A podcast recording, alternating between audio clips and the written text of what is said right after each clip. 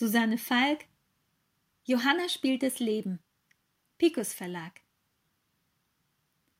Johanna Neundorf saß im Garten vor der Döblinger Villa und schaute ihrem Kind dabei zu, wie es an einem Stück Apfel erstickte, während sie mit dem Burgschauspieler Josef Meinrad Tee trank. Es war Ende Mai. Der Sommer lag schon schwer über dem Wiener Nobelbezirk und die Hitze stand zwischen den Rhododendrenbüschen. Sie zögerte zunächst, nicht lange, aber immerhin, bis sie sich schließlich dazu entschied, den Freund beim Deklamieren eines Nestoi-Textes zu unterbrechen und ihrer Tochter das Stück Apfel aus dem Hals zu holen.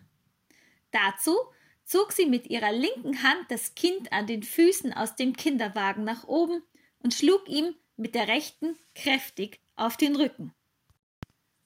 Die kleine Lore würgte zuerst, spuckte dann, schrie und ballte schließlich, mit neuer Lebenskraft erfüllt, die kleinen Fäuste gegen ihre Mutter, die, daran bestand kein Zweifel, nicht ganz unschuldig an dem Vorfall war. Weil das Kind nicht aufhören wollte, mit seinem Babygebrabbel den Vortrag des großen Burgtheatermimen und Freundes zu stören, hatte Johanna Neundorf entschlossen zum Messer gegriffen und ein Stück von einem Apfel heruntergeschnitten, das sie ihrem Töchterchen in die kleine Hand drückte. Und es hatte nicht lang gedauert, bis die kleine Lore mit ihren zwei Zähnchen ein großes Stück vom Apfelschnitz abgebissen und sich daran verschluckt hatte.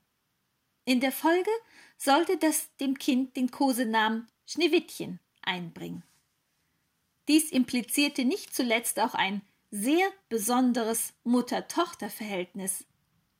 Josef Meinrad aber hatte während des Vorgangs mit großer Verwunderung dem Treiben der jungen Mutter zugesehen und war schließlich, nachdem alles vorbei war und das Kind wieder atmete, aufgesprungen und hatte ausgerufen Johanna, du Retterin.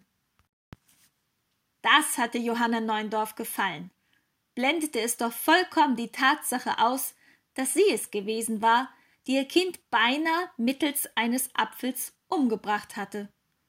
Später würde sie ihrer Tochter diese Szene noch oft beschreiben und stets mit den Worten enden So schenkte ich dir also an diesem Tag das Leben.